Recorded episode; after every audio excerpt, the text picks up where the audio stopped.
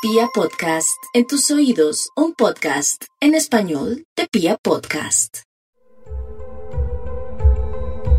El fútbol siempre ha sido un buen aliado para responder a la pregunta fundamental. ¿Quiénes somos? Hay que saltar, hay que saltar, el que no salta, el catalán. Y cuando la selección de nuestro país es la que está en la cancha, el furor de la identidad es máximo.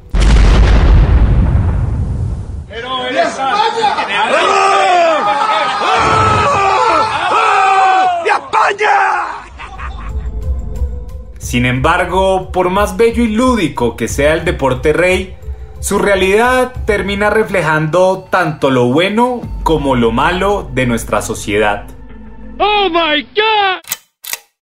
Mal haríamos en decirles buenas tardes. Otra vez Colombia se llena de vergüenza.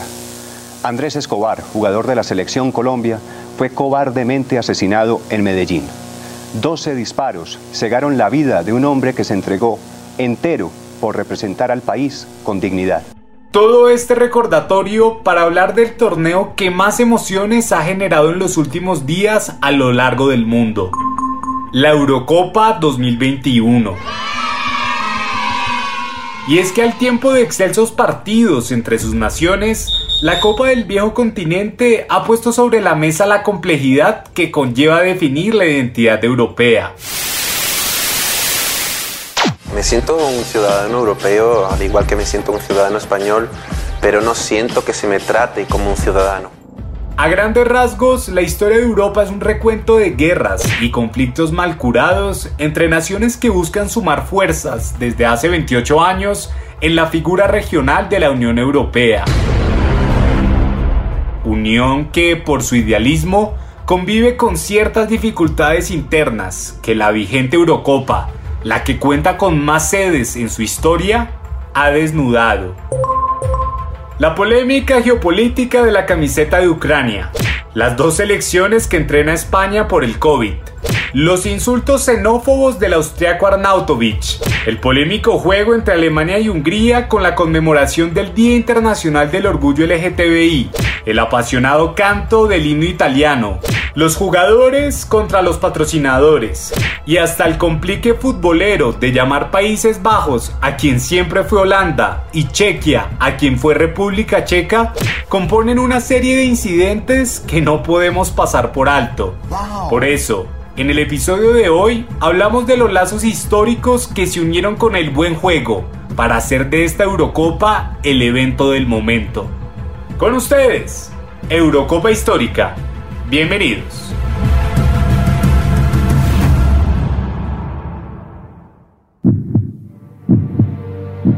El planeta gira y la pelota también. Detrás del balón, porque el fútbol es el espejo del mundo. Cuando uno se pone a ver el trasegar de la Eurocopa, descubre que su importancia histórica existe desde su edición más antigua.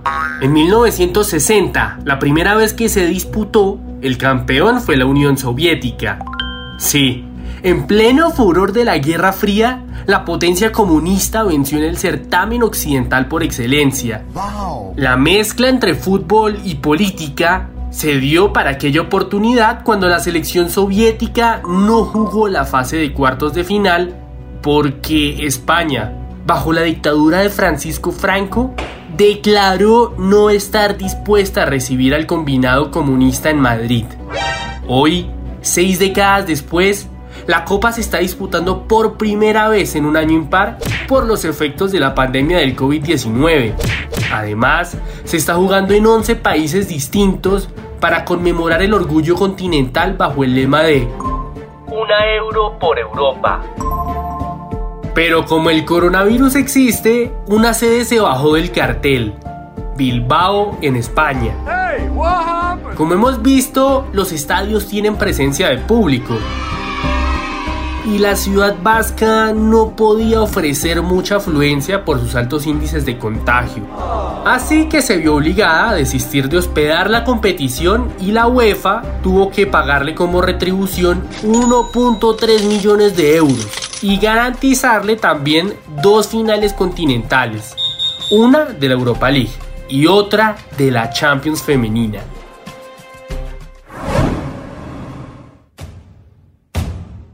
Y como el coronavirus está lejos de ser algo del pasado, en el desarrollo de la competencia la pandemia también ha influido.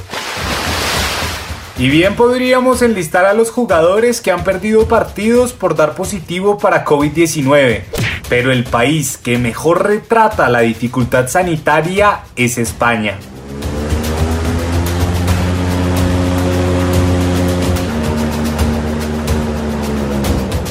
En el comienzo de la Eurocopa, La Roja sufrió bastante por la ausencia de Sergio Busquets, el hombre del Barcelona que fue víctima del virus. Sin embargo, la particularidad es que la selección ibérica ha estado entrenando 39 jugadores al tiempo. Así es, por la inminencia del COVID-19, Luis Enrique, el timonel nacional, ha entrenado dos equipos en el último mes. Los 22 convocados oficiales en las tardes y 17 futbolistas alternos en las mañanas. Todo porque estos últimos reemplazarían a cualquier jugador que inesperadamente se pueda contagiar del primer equipo.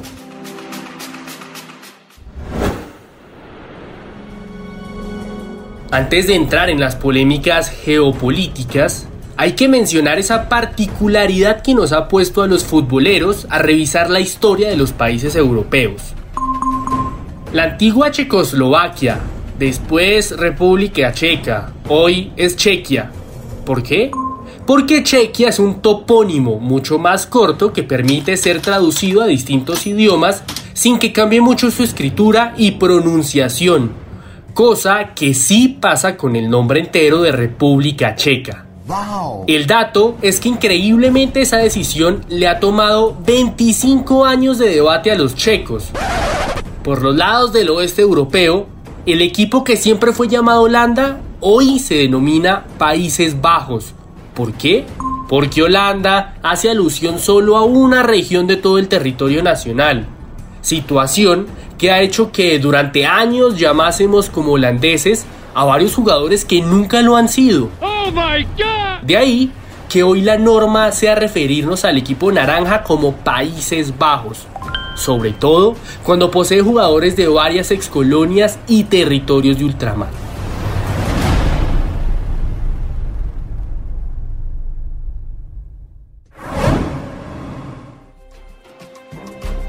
Uno de los primeros escándalos geopolíticos de esta Eurocopa fue la polémica camiseta de la selección de Ucrania.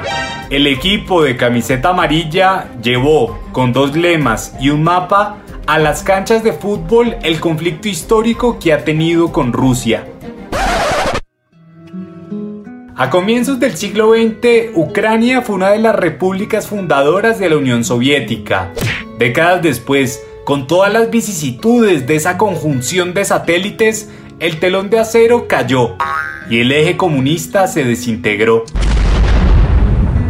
Ese momento histórico determinó para siempre el destino de todas las 15 repúblicas independientes derivadas de esa disolución.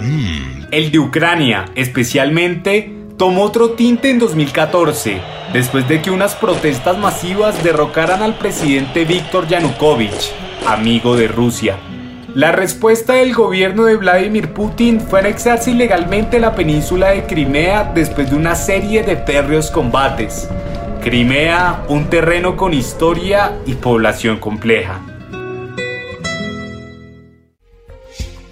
Desde entonces, la disputa entre ambos países se ha intensificado y no hace mucho las tropas militares volvieron a rodear la zona, pero, ¿qué tiene que ver la camiseta de Ucrania en todo esto? Pues los dos lemas inscritos en su diseño eran Gloria Ucrania y Gloria a nuestros héroes.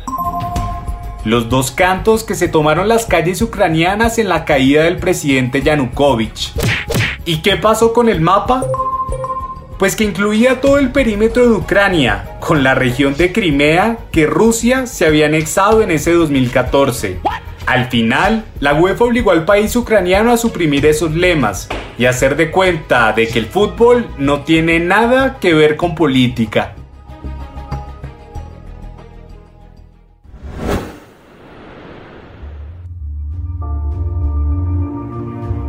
Aunque ha mejorado considerablemente la calidad de su fútbol, Austria está lejos de ser un país que colme portadas por sus éxitos deportivos.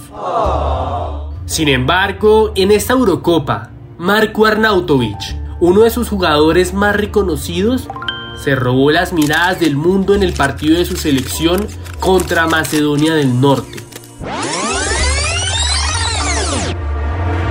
Ese día, el atacante que ha sido comparado por su temperamento con el sueco Zlatan Ibrahimovic, marcó el último gol de la victoria 3 a 1 de su equipo. Pero para tristeza de sus allegados, la noticia no fue el gol, sino su deplorable celebración. Arnautovic hizo un gesto supremacista blanco con sus manos y llegó a gritarle Shiptar, un insulto balcánico al jugador Esgan Alioski, el trasfondo político está en que Arnautovic es de origen serbio y su rival macedonio es de raíces albanas. Razón suficiente para reabrir las llagas de la guerra de Yugoslavia y agravar un nacionalismo que no se ha cansado de desatar disputas étnicas. Sobre todo en estos momentos cuando Macedonia del Norte asumió ese nombre y no solo Macedonia para ingresar a la Unión Europea después de casi 20 años de su solicitud. Y en esta Eurocopa, su primer torneo continental, el recibimiento de Arnautovic no fue el más cálido.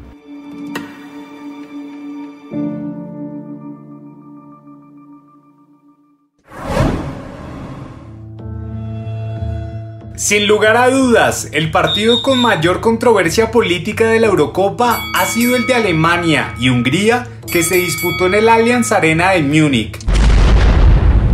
Todo porque para ese juego se pensaba iluminar la coraza del estadio del Bayern Múnich con los colores de la bandera del orgullo gay.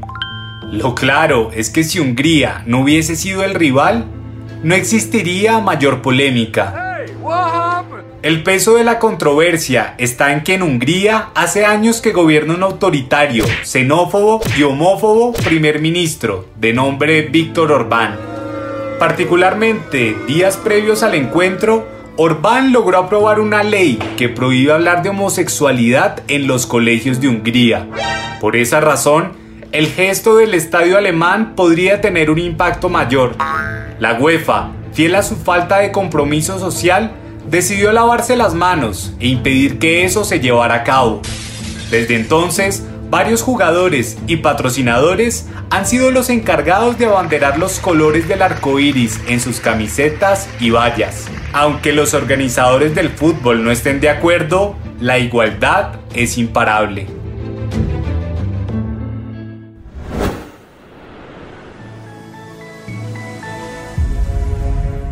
En definitiva, la Copa de la Insignia Europea ha puesto de relieve todos los grises de la identidad continental. No hay que olvidar que hace unos meses estábamos hablando del elitismo excesivo del proyecto de la Superliga. Hoy, la mayoría de equipos de la fase final no ha sido campeones de la Eurocopa. Ese sería el cierre perfecto para un torneo histórico. ¿Lo habrá? Nosotros creemos que sí. Los invitamos entonces a que nos sigan y nos cuenten en arroba balón detrás en Instagram y arroba balón raya al piso detrás en Twitter qué selección creen que será la campeona de esta Eurocopa histórica.